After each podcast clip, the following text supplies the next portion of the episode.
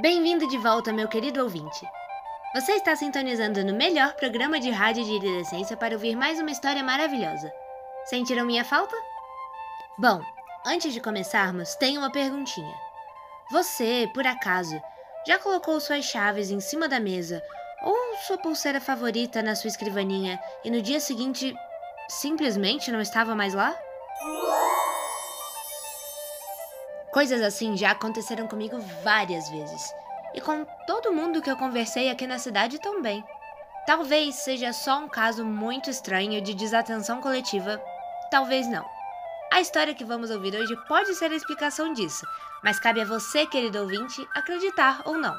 E para contar essa história pra gente, temos ninguém menos que Dona Edith. Como a última história da minha avó fez muito sucesso por aqui, resolvi trazer outra para vocês. Dessa vez um pouco menos assustadora, mas não menos intrigante. E contada pela própria. Olá, queridos ouvintes. É ótimo estar aqui para compartilhar mais uma de minhas experiências. Dessa vez, falando diretamente com vocês. Modéstia à parte, fiquei muito feliz com o sucesso que a minha história teve da última vez. Então, aceitei de bom grado o convite para narrar pessoalmente outra de minhas aventuras. Eu gostaria de dizer, espero que gostem. Mas dessa vez eu só vou dizer e espero que acreditem no que vou lhes contar hoje. Fiquei sabendo que alguns acham que tem alguns exageros nas minhas histórias, mas o que posso fazer se eu sou uma pessoa vivida? Bom, Agora vamos ao que interessa. Acho que todo mundo já ouviu alguma coisa sobre uma velha disputa entre as fadas e os elfos aqui na cidade.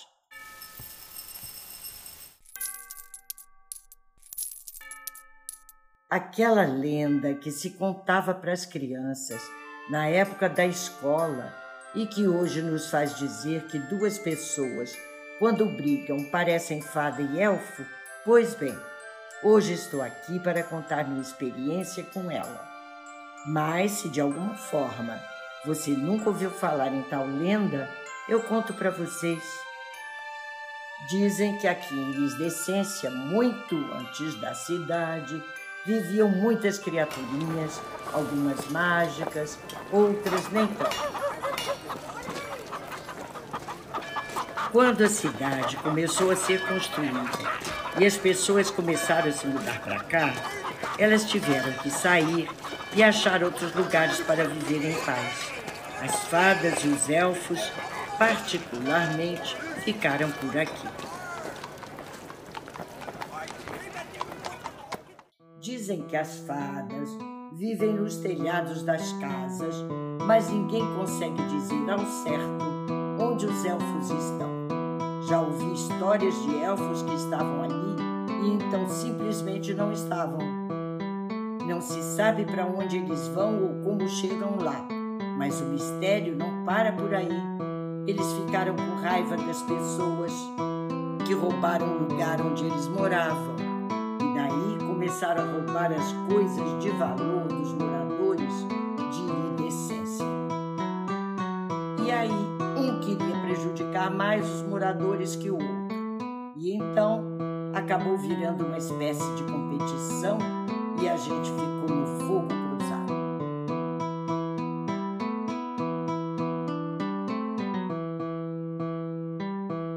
Quando eu era criança, lá com os meus 10 anos, eu adorava ouvir essas histórias, mas nunca acreditei muito. Afinal, eram só histórias, né? Até que numa tarde qualquer, eu voltei da escola um pouquinho mais cedo do que o costume. E eu ouvi uns barulhinhos estranhos vindos do meu quarto, como se um passarinho estivesse discutindo com várias pedrinhas batendo. Eu fiquei com um pouco de medo de entrar no quarto, confesso. Então fui ouvir por trás da porta. Eu já falei para parar de me seguir. Ache sua própria casa para procurar seu elfo preguiçoso. Eu já disse que eu tenho nome. É Dinos. Tá bom, Girino, mas eu já disse que isso não me interessa. Agora desinfeta. É Dinos. É um nome bem comum, na verdade. E eu cheguei aqui primeiro. Ora, faça-me o favor. Vocês elfos se perdem com a mesma facilidade que somem por aí. Nós não nos perdemos. Só temos muito o que procurar. Vocês se perdem porque não sabem onde procurar. Eu sei exatamente onde procurar. E é por isso que eu estou aqui. Agora me dê licença e vá procurar um objeto brilhante em outro lugar. Ah, você estava falando comigo? Você me paga.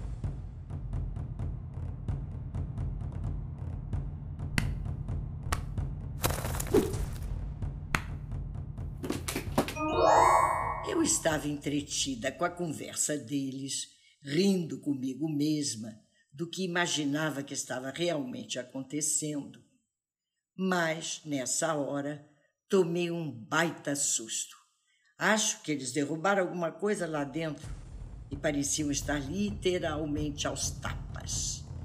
Eu lembro de ficar apavorada com a possibilidade da fada se machucar.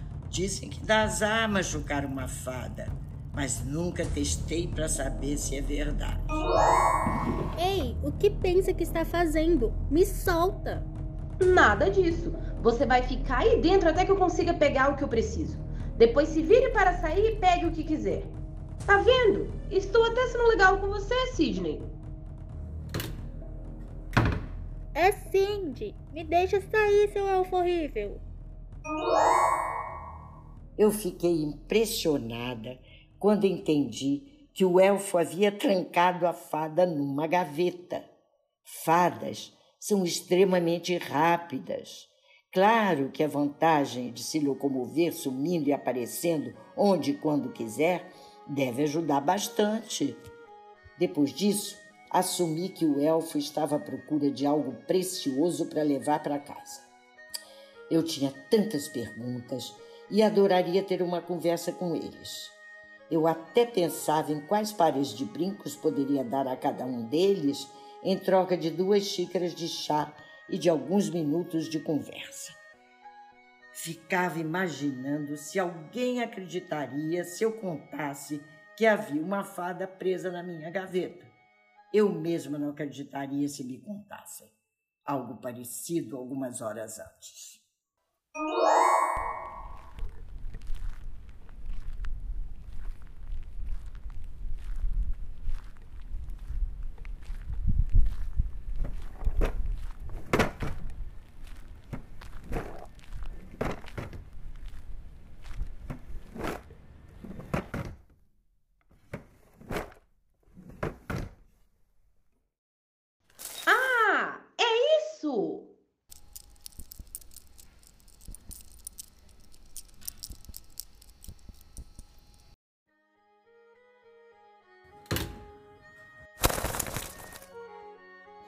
Ah, finalmente!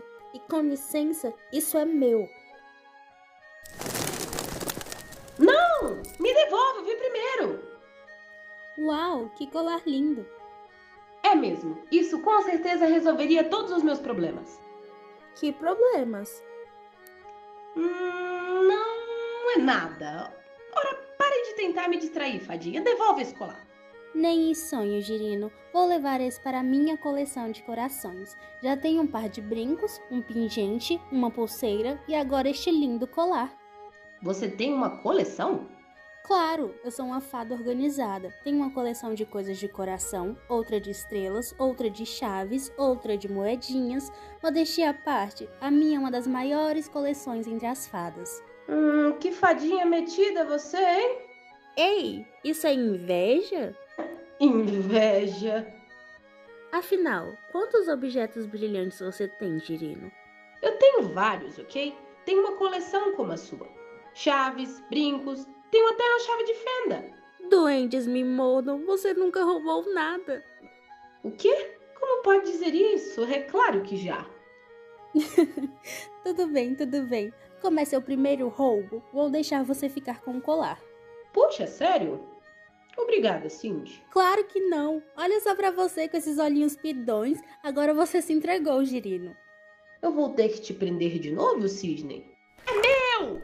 Ei! Eles ficaram se perseguindo por um tempo, até que eu ouvi aquele barulho estranho de novo e outra queda. Eu confesso que a essa altura eu já havia me esquecido que era o meu quarto que estava sendo invadido e minhas coisas sendo roubadas.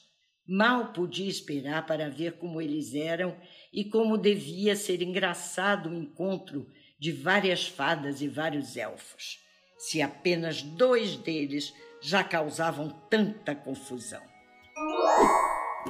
Dá para parar de ficar me derrubando? Claro! Me deixe sair com o colar e eu te deixo em paz. Ladrazinha! Espere aí, isso é prata! Achei que fadas não podiam tocar em prata. Mentiras que vocês mesmos espalharam. Agora, se me dá licença. Na hora em que ele falou que era um colar de prata, eu fiquei desesperada. Eu tinha ganhado aquele colar da minha avó. Não queria que levassem. Eu nunca abri uma porta tão rápido na vida. Quando eu olhei para dentro, lá estavam eles, a fadinha com meu colar na mão, voando no meio do meu quarto, e o elfo em cima da minha escrivaninha.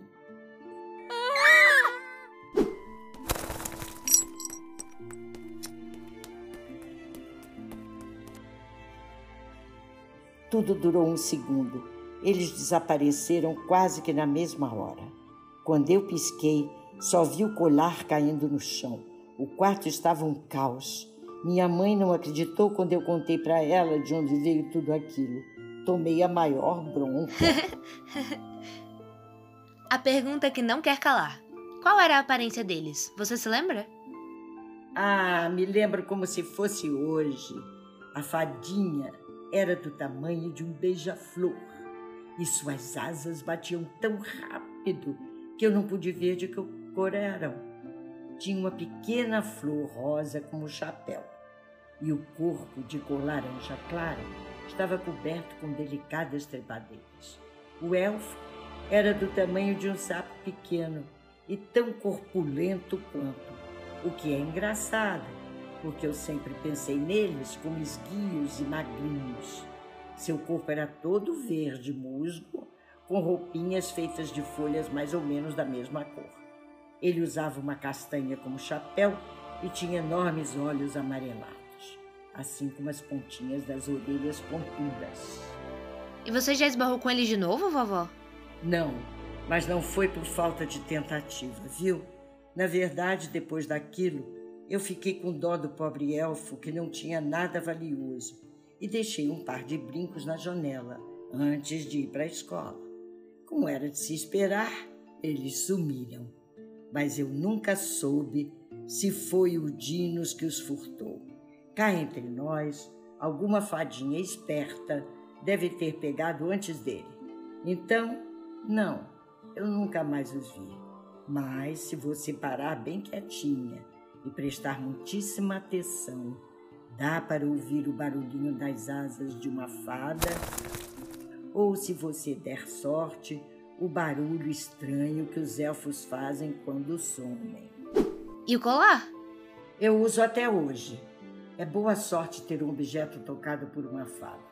Eu sei que ele me trouxe muita boa sorte. Estava usando ele quando escapei daquele fantasma. boa sorte mesmo.